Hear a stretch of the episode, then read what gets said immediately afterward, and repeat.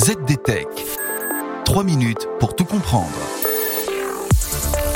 Bonjour à tous et bienvenue dans le ZDTech, le podcast quotidien de la rédaction de ZDNet. Je m'appelle Guillaume Sariès et aujourd'hui je vais vous expliquer pourquoi le vénérable éditeur de logiciels MicroStrategy joue avec le feu à coup de Bitcoin.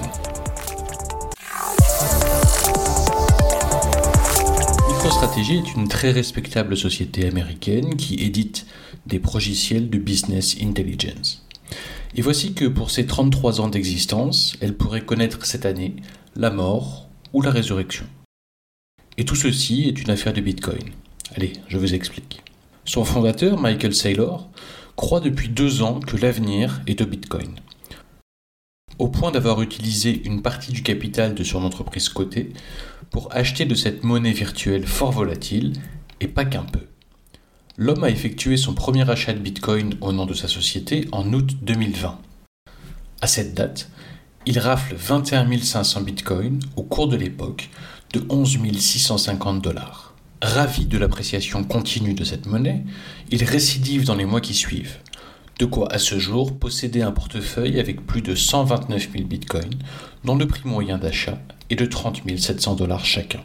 Au total, MicroStrategy détient environ 4 milliards de dollars en Bitcoin, de quoi en faire le premier investisseur de ce type avant Tesla, qui aurait 1 milliard de dollars en Bitcoin dans ses réserves. Oui, mais voilà que vient la catastrophe, car hier lundi fut une journée particulièrement noire pour les cryptos, avec une chute de 8% de la valeur du Bitcoin.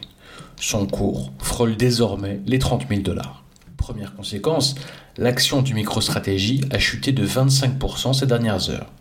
Mais il y a bien pire. Car oui, vous l'aurez compris, la gamelle de ce début de semaine efface l'ensemble des bénéfices que MicroStrategy espérait réaliser avec sa stratégie de spéculation sur cette monnaie virtuelle. Cela va-t-il provoquer chez Michael Saylor un changement de posture? Eh bien, rien n'est moins sûr. Car en avril dernier, alors que le cours des cryptos s'affaissait déjà grandement, le PDG de l'entreprise annonçait fièrement à ses actionnaires que MicroStrategy avait l'intention, je cite, de poursuivre vigoureusement sa stratégie d'actifs de réserve en achetant et en détenant toujours plus de Bitcoin.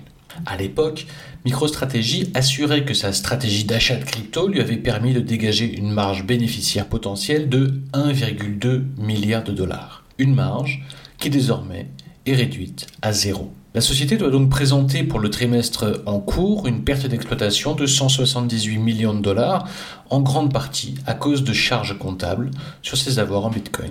MicroStrategy affirme cependant disposer de suffisamment de liquidités provenant de ses activités de vente de logiciels pour couvrir ses obligations en matière de dette. Néanmoins, les investisseurs pourraient être de plus en plus nerveux à l'idée que Michael Saylor s'entête. Surtout qu'avec la hausse des taux, l'entreprise devra faire face à des frais d'intérêt plus élevés à l'avenir. Mais au-delà du cas symptomatique de MicroStrategy, comment expliquer cette chute du Bitcoin et plus généralement des crypto-monnaies? Déjà, ce n'est pas un retournement. Le cours du Bitcoin est en tendance baissière depuis novembre dernier, où son cours le plus élevé l'avait porté à 64 400 dollars l'unité.